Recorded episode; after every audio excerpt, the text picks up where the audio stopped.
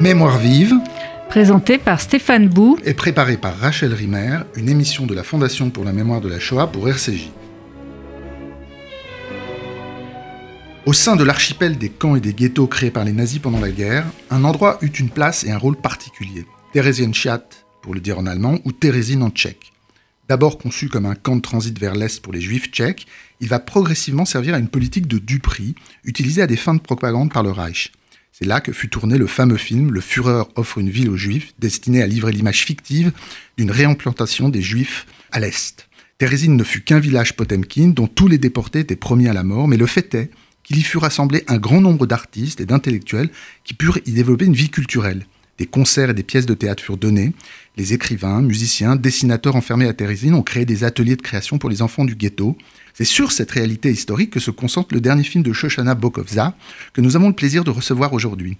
Dans Térésine, l'imposture nazie, réalisé avec le soutien de la Fondation pour la mémoire de la Shoah et qui sera présenté en avant-première au Mémorial euh, à Paris le 5 mai prochain, Shoshana Bokobza raconte l'histoire d'un lieu qui devait passer pour un camp ghetto modèle en insistant sur la place que les enfants y ont prise, construisant son documentaire à travers les traces que ceux-ci ont laissées et avant tout avec les nombreux dessins qu'ils ont créés et qui forment la trame visuelle principale euh, d'un film qui a un aspect absolument unique. Alors bonjour euh, Shoshana Bokobza. Bonjour. Alors peut-être pouvons-nous commencer avant de rentrer vraiment dans la chair euh, des images de votre film, rappeler ce que fut euh, en effet la spécificité assez unique du ghetto de Térésine où les conditions de vie des déportés n'étaient pas identiques à celles de tous les autres camps et ghettos, euh, euh, pour toutes sortes de raisons, mais il y a effectivement une spécificité absolue de ce lieu pendant la guerre. Alors, il faudrait d'abord rappeler que les nazis rentrent à Prague le 15 mars 1939 et que les décrets tombent les uns après les autres pour expulser les juifs de la vie sociale. Donc, en fait, on leur propose une mort sociale. Vous savez qu'il y a trois, euh, trois étapes toujours pour la déportation et l'anéantissement des juifs. D'abord, on les exclut de la société, ensuite, on les déporte et après, on les tue. Donc, les nazis vont évidemment observer euh, ces étapes. Donc, première étape jusqu'en 1941, exclusion pour les enfants, pour les adultes de ce qu'est l'école, euh, du travail. Ensuite, port de l'étoile jaune. Évidemment, tous les lieux sociaux sont absolument interdits, comme les concerts, les théâtres, etc. Il ne reste plus aux enfants qu'à jouer dans le vieux cimetière juif de Prague, entre les tombes. C'est-à-dire qu'en fait, le symbole est Ce que clair. raconte un de, vos, un de vos témoins dans le film. Voilà, le symbole est clair. Les morts jouent avec les morts, ou jouent entre les tombes des morts. Et ensuite, Reinhard Heydrich est nommé par Hitler en septembre 41 protecteur de la Bohème-Moravie.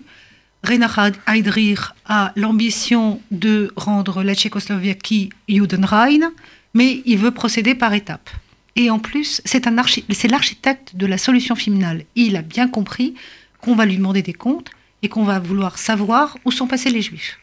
Donc, il imagine un plan absolument machiavélique, faire rentrer les Juifs dans euh, la forteresse Vauban qui a été construite par l'empereur Joseph II à sa frontière nord pour défendre la, Tchécoslovaquie. Et en fait, il ne leur laisse pas de choix. Euh, Jacob Edelstein, qui a 38 ans, est délégué par sa communauté pour négocier avec les nazis. Il faut savoir que Jacob Edelstein, c'est un, ce qu'on appelle un manche. C'est un homme profondément religieux, d'abord. Ensuite, c'est un sioniste convaincu. Il a été déporté au camp de Nisko, en Pologne, avec mille autres hommes, dont quelques-uns seulement sont rentrés. Euh, il sait ce que c'est que la Pologne, et il se dit, tant qu'on reste en territoire tchécoslovaque, on a encore une chance de s'en sortir. Et on va pouvoir s'en sortir grâce au travail juif. Il n'imagine absolument pas que euh, Heydrich, qui lui promet protection et autonomie, puisse faire rentrer dans cette forteresse d'autres gens que les juifs tchécoslovaques. Donc pour lui, c'est une, soci- soci- une- une, euh, solution viable. Il connaît les casernes, il sait que un grand nombre de juifs peuvent rentrer dans ces casernes et il sait aussi que le travail juif va être exigé. Donc il se dit, bon, on va être logé, on va travailler dur, certes, mais on va pouvoir s'en sortir.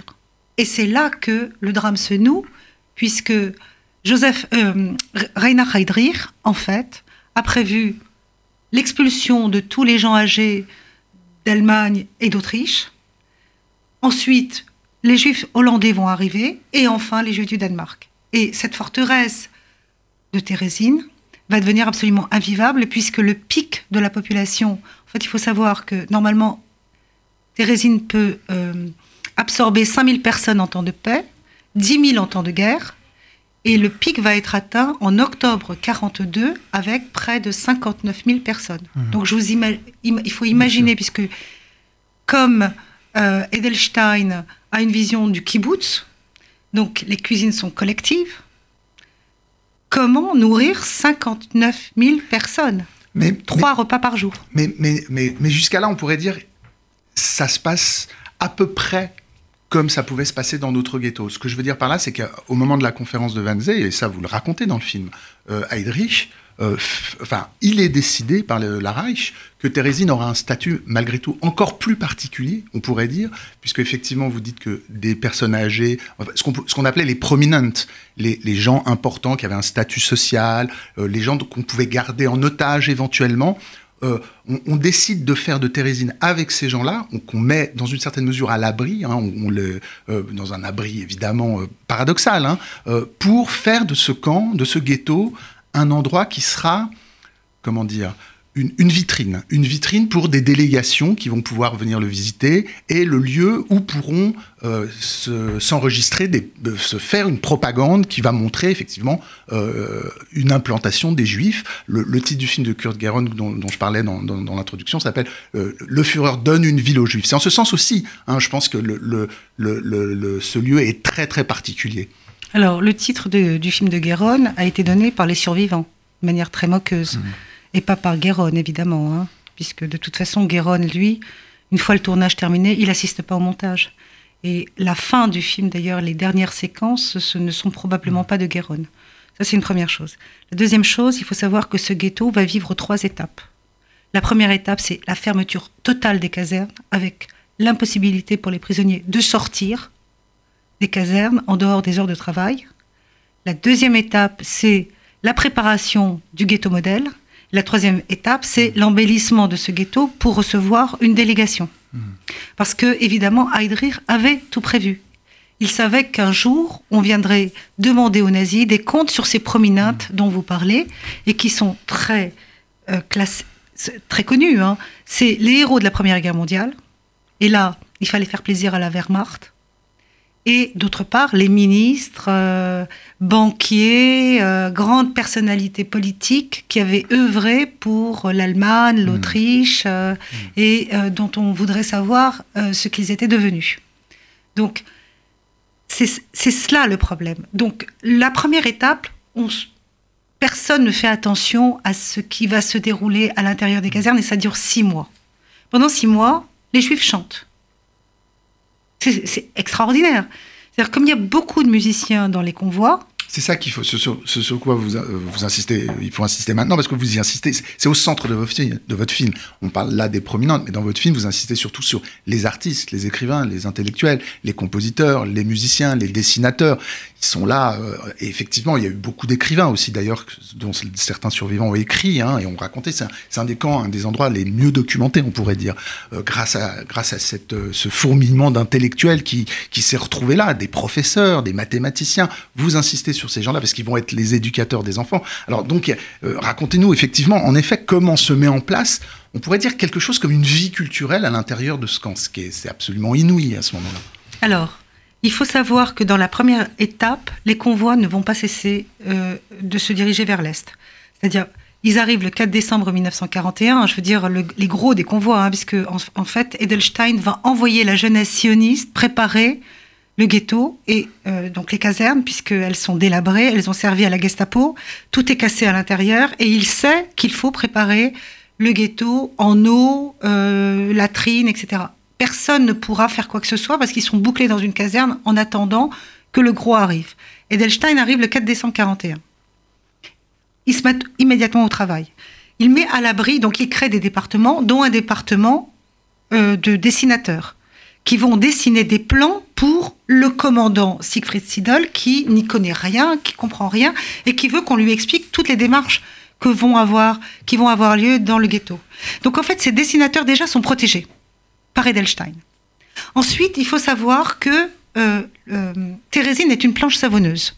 Qu'est-ce que ça veut dire? Étant donné qu'il va y avoir constamment des convois et que les Juifs sont, le Conseil juif est obligé de dresser les listes des convois, chacun attrape la main de quelqu'un d'autre. Et donc ils se tiennent la main.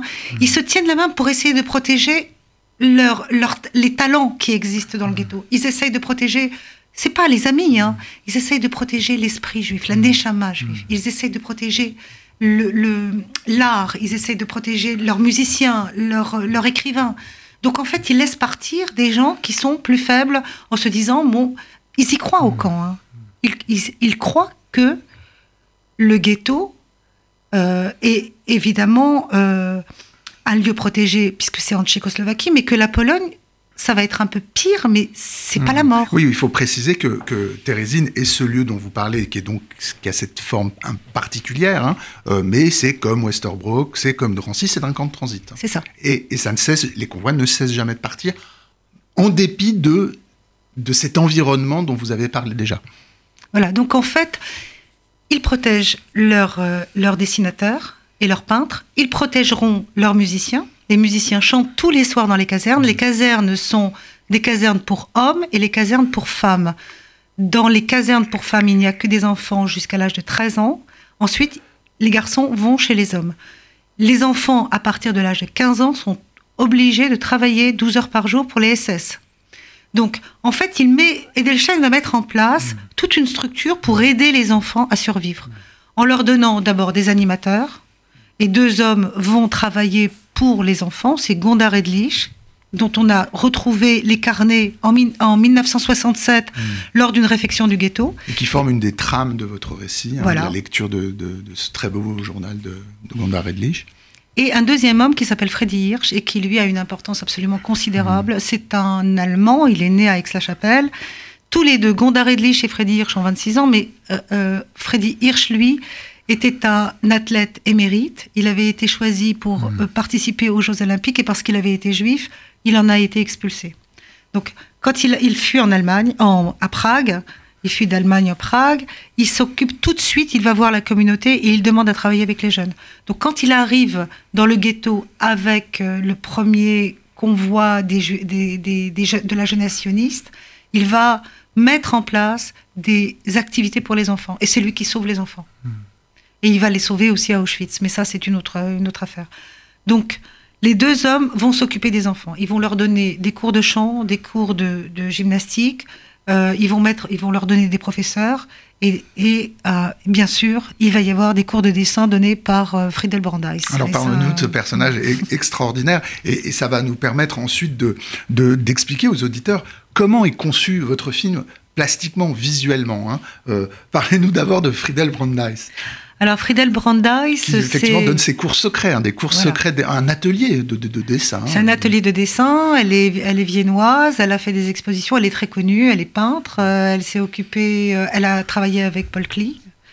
Euh, c'est une adepte du euh, et de l'art-thérapie surtout. Donc elle pense que les enfants, les dessins des enfants contiennent des messages, qu'il faut surtout pas les bousculer, qu'il ne faut surtout pas euh, forcer le trait des enfants et qu'il faut leur laisser toute la liberté et le champ possible pour s'exprimer. Il y a quelque chose d'assez beau dans votre film, c'est que effectivement vous, on, verra, on voit les dessins des enfants et on, expliquera comment on les voit parce que c'est assez spectaculaire. Et, en même temps, il y a les témoignages de, survivants aujourd'hui qui sont des vieilles personnes, mais qui furent les enfants en question de l'époque. Et, il y a notamment euh, cette femme dont le nom m'échappe à l'instant, qui raconte un des cours avec euh, effectivement avec euh, Friedel Brandeis et qui dit avec beaucoup d'émotion sa gratitude devant quelqu'un qui enseignait le dessin, mais d'une manière euh, pas du tout euh, professorale, on pourrait dire. C'était effectivement, vous parlez d'art-thérapie, quelque chose comme une... euh, ah, ce serait difficile comme une activité de, de développement à l'intérieur du camp, de survie par- très particulier. Elle lui dit, elle nous laissait faire ce qu'on voulait, nous laissait travailler dans la direction euh, euh, qui nous intéressait, laisser notre imagination euh, cheminer comme on le voulait. Il n'y avait pas du tout, c'était pas un cours académique comme on a pu en avoir nous, quoi. Non, non, non, non. Friedel Brandeis, elle est dans le respect total des enfants. Elle souhaite surtout que les enfants aillent vers le bonheur. Donc elle leur demande de dessiner des, ce qu'on appelle euh, en tchèque zivot à ghetto, c'est-à-dire des souvenirs d'avant déportation. C'est les souvenirs d'avant déportation qui l'intéressent. Et donc les enfants vont raconter les jeux de ballon, le, les foot, euh, les, euh, les, promenades dans Prague. quand il va y avoir des, des, enfants allemands, il va y avoir d'autres choses aussi. Enfin, elle essaye de leur ouvrir cette respiration. Et de toute façon, c'est la protection des enfants qui compte dans le ghetto. Les enfants, non seulement vont recevoir des cours, mais en plus, ils vont être extraits de ces casernes infernales où, par exemple, dans la caserne de Dresde, qui est une caserne de femmes, il va y avoir 5000 femmes qui sont allongées côte à côte avec un mètre carré et demi de surface, euh, juste la place de leur lit, ou après, ensuite, quand on construira des, euh, des, lits superposés, elles sont sur trois étages. Donc, en fait, ils vont sortir les enfants de ces casernes euh, d'adultes et on va leur donner des casernes pour simplement les enfants des animateurs, des éducateurs, des médecins vont s'occuper de ces enfants et tous ces gens-là sont protégés, c'est-à-dire ce qu'on appelle la Schutzlist. C'est-à-dire ces gens-là ne partent pas en déportation vers l'Est. Tous ces gens qui s'occupent des enfants sont des, des gens qui ont, pour le conseil d'administration du ghetto, la plus haute importance. Et donc, les enfants vont vivre vraiment, euh, je ne vais pas dire autarcie, parce que euh, ils, ils, ont le droit de rencontrer leurs parents entre 6h et 8h le soir dans les ruelles du ghetto. Alors, je vous dis pas le roche le soir entre 18h et 20h, puisque en fait les hommes sortent des casernes des hommes pour aller rencontrer leurs femmes, les femmes pour rencontrer les hommes, les enfants pour rencontrer leurs parents mmh. ou leurs grands-parents. C'est une et en plus dans les ruelles étroites euh, un parti, enfin, ils ont des espaces, hein, les gens, pour, euh, pour marcher dans les ruelles. On ne marche pas comme ça dans, la, dans, dans le ghetto. C'est bouleversant, c'est absolument déchirant. Deux heures pour se voir, et tant de, de gens à traverser, et tant de lieux à parcourir. Alors, moi, ce que j'ai voulu faire, c'est offrir dans ce film un regard juif je me suis dit que j'allais pas me servir des images nazies, euh, le, regard des nazis sur les juifs m'a toujours hérissé.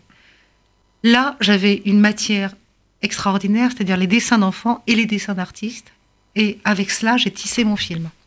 Pour donner à mon film de la fluidité, d'une part, mais pas seulement, pour essayer de montrer que chaque dessin, il y avait un avant et un après, j'ai utilisé l'animation.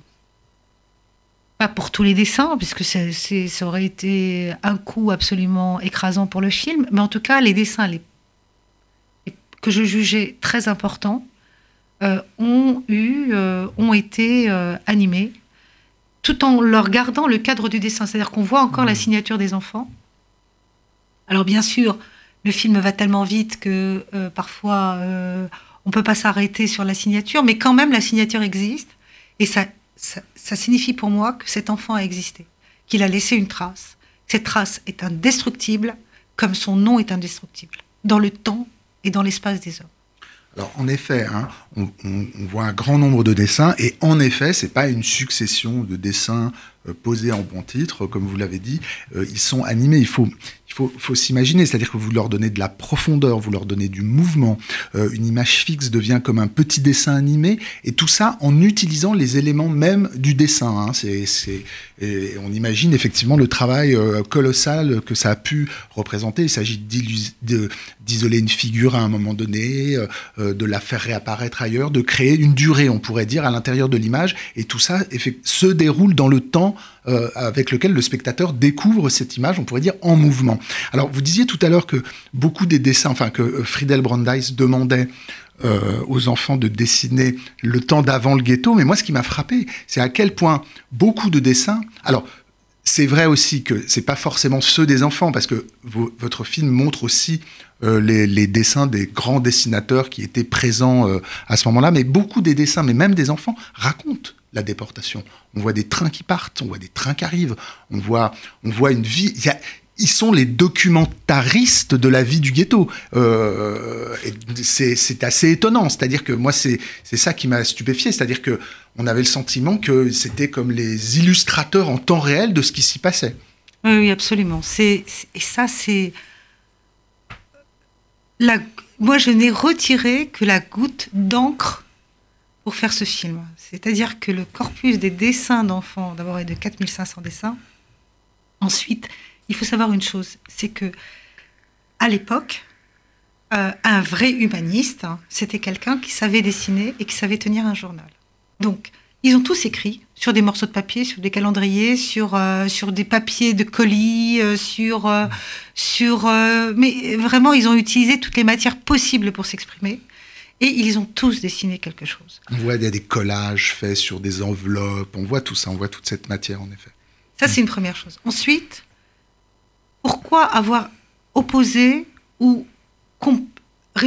essayer de, rendre complémentaires les dessins d'enfants et dessins d'adultes C'est que moi, j'ai voulu montrer aussi que le ghetto, c'était une résistance quotidienne euh, face aux nazis. D'abord par les films. Euh, il y a eu quatre tournages dans le ghetto. Euh, trois tournages extrêmement importants. L'un en novembre 42, le deuxième en, à partir de juillet 44, un troisième qui n'a duré qu'une seule journée pour l'arrivée des Hollandais et qui a été détruit. On en a, et il n'est resté que quelques photos de ce tournage. Et enfin, Paul Epstein a été filmé et là, c'est cinq minutes de film. Donc, ce qui s'est passé avec ces films-là, c'est que en 1942, une prisonnière du ghetto qui était aussi qui avait créé le premier studio tchèque d'animation qui s'appelait Irena Dodalova.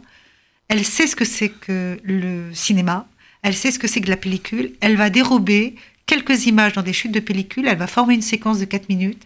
Et cette séquence, elle nous est parvenue jusqu'à aujourd'hui. Et elle nous permet de voir qu'est-ce que c'était que le ghetto de 1942, c'est-à-dire un ghetto sale, des gens désespérés.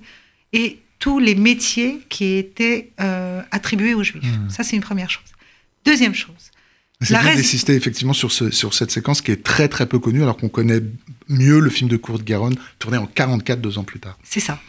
Donc là, il fallait avoir du courage, d'abord pour monter la séquence, pour cacher les images dans une boîte et pour ne les donner que euh, lorsque euh, elle partira en- en Suisse.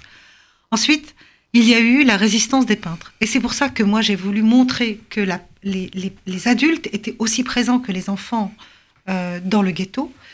C'est que ces, ces- ces peintres qui, sont, qui travaillent dans l'atelier technique de dessin euh, vont le soir croquer la vie quotidienne du dessin, au péril de leur vie, et ils vont La- cacher ces la vie dessins. quotidienne du ghetto. C'est, c'est- ça, c'est vraiment quelque chose de très beau à un moment donné dans le, dans le film, quand vous confrontez les dessins, on pourrait dire, fait le jour, les dessins officiels, du ghetto modèle, du ghetto fictif, et les dessins de la nuit, les dessins de la réalité. Quoi. De, de, comment, de, le, le dessinateur m'échappe, là, le, le- son nom. Alors Euh, ils sont quatre, ce- celui, celui, celui dont on perçoit le regard à un moment donné dans le film. Et Bedrich Frita. Voilà, c'est ça.